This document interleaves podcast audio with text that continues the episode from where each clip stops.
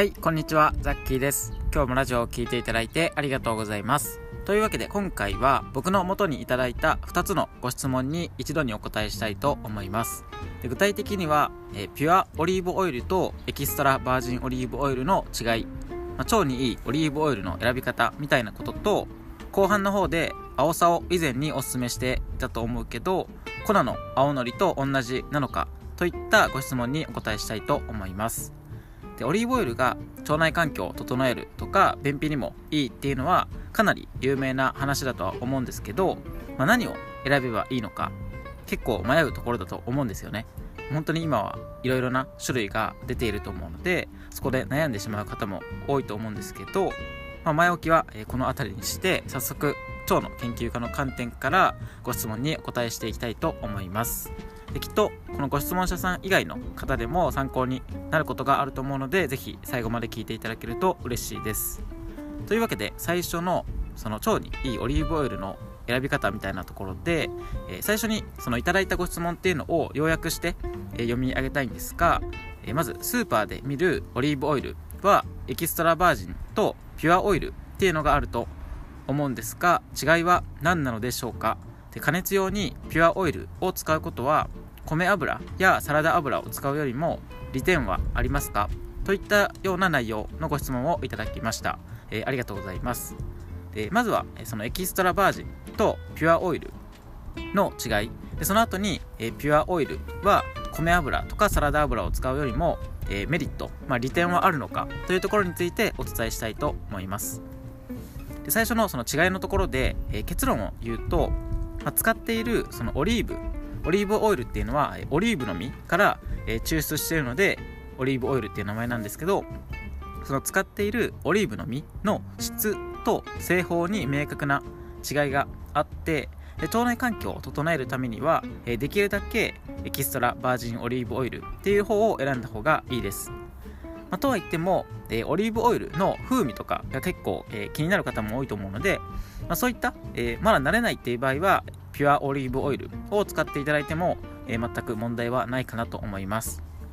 そもそも、えーエキストラバージン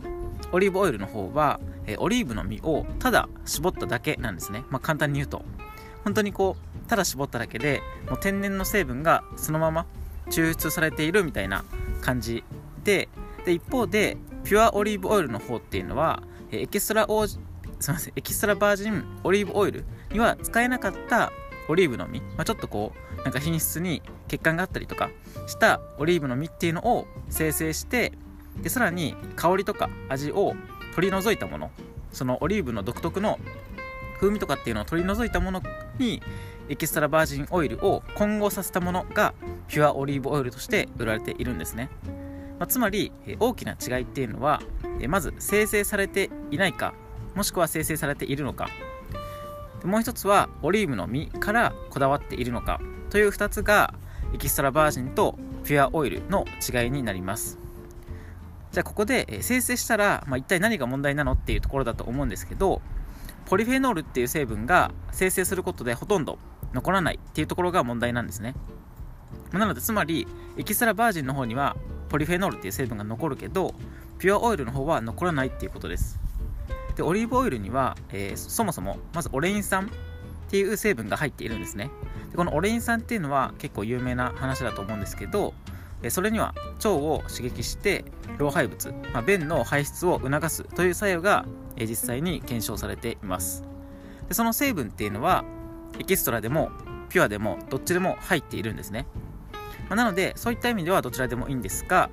さっき言った通り、えポリフェノールっていうのがピュアの方にはほとんど入っていません。でこのポリフェノールっていうのは何かっていうとあの、まあ、何回もこのラジオとかでもお伝えしているんですけど、えほとんど全ての植物の中に入っていて、まあ、例えば、えトマトとか、えレモンとかのあの色味？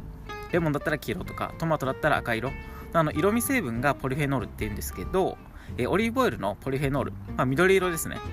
のポリフェノールには、え細胞の酸化を防ぐとか、まあ、と抗菌殺菌作用っていうのがあるので腸内細菌のバランスを良くしてくれるんですね。なのでできるだけそのオレイン酸とさらにポリフェノールも摂取するっていう意味でエキストラバージンオイルエキストラバージンオリーブオイルの方を選んだ方がいいということになります。で次に、え、ピュアオイルをもし使うとしてもそれを、え、米油とかサラダ油よりも、まあピュアオイルだったらいいのかっていうところなんですけど、これは結論を言うとピュアオイルの方がいいんじゃないかなと思います。っていうのも、油全ての油で言えるんですけど一番大切なのは酸化のしにくさなんですね。で常温で液体の油には大きく分けて3つの種類があります。で1つがオメガ3でもう1つがオメガ6で最後にオメガ9っていう3つなんですけどこのうちサラダ油と米油っていうのはオメガ6が結構多く入っています。ただオリーブオイルっていうのはオメガ9の方が豊富に入っているんですね。でそのオメガ6と9の違いは何かっていうと、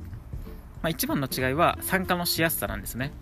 でオメガ6の米油とかサラダ油の方は酸化しやすくて9の方は酸化しにくいっていう特性があります。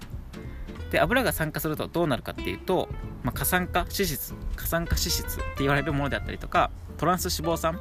などの、まあ、腸内環境にとっては有害な成分が生まれてしまうんですね。なのでそういった意味で、えー、酸化が一番しにくい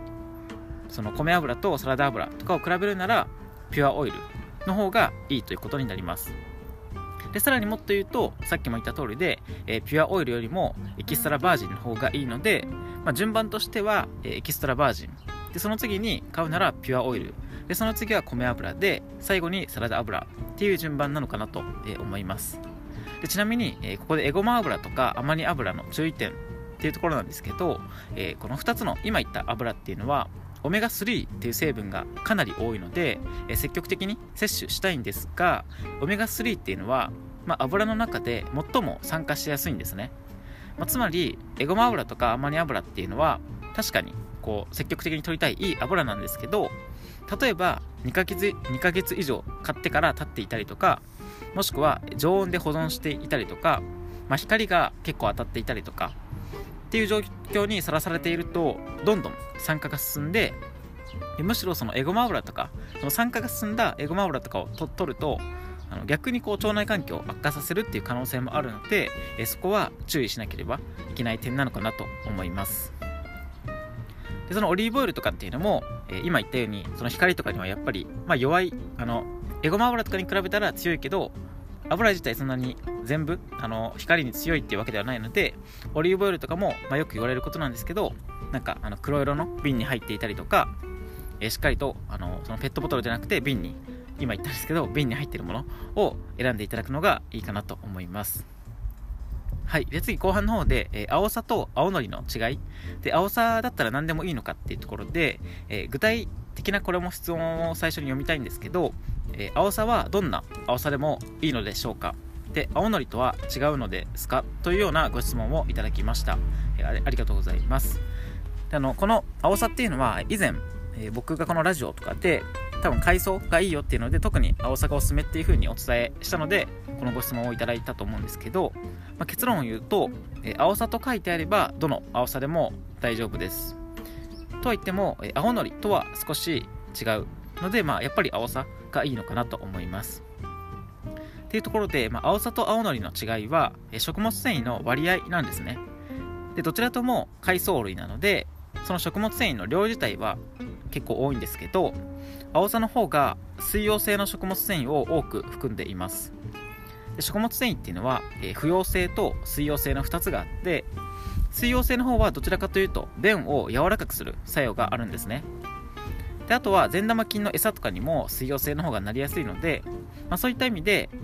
どっちかっていうと積極的に取りたいのは水溶性の食物繊維になります。なので基本的には別に青さでも青のりでもどっちでも大丈夫なんですけど例えば便が硬くなりやすいとかそういった場合はやっぱり、えー、不溶性の食物繊維が多くなっている場合が多いので、えー、青のりよりも、まあ、青さを使っていただくのがいいかなと思いますしあとコスパ的にもあの青のりって結構量が入ってない割には高いと思うんですよね、まあ、あのこのなんか